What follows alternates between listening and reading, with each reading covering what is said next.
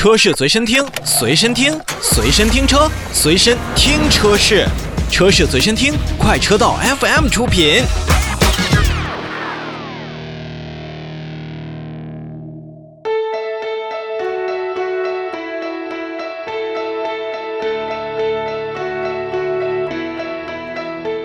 都说人民需要什么，五菱就制造什么。前一段时间在节目当中也跟大家介绍了，五菱也是制造了口罩机，包括做口罩的一系列的战疫情的这么一个支持措施。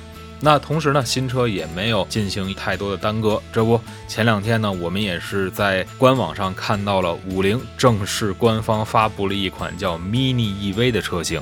哎，这款车型您听到 EV 没错，它是一个电动车。具体是什么样子呢？如果大家在网上熟悉日本的一些用车文化的话，K car 这个词大家应该不会太陌生。K car 作为日本本土。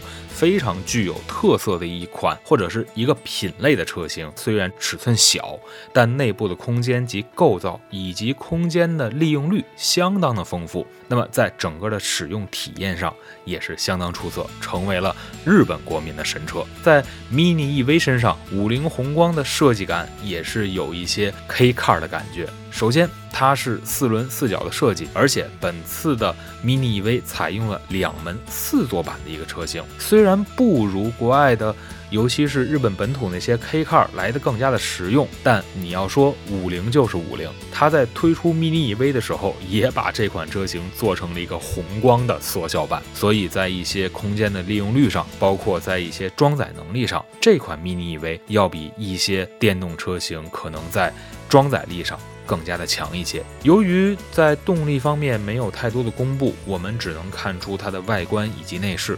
内饰当中呢，在广告片当中，我们看到了它是采用了一个深色的配色，并且在空调以及座椅区域加入了。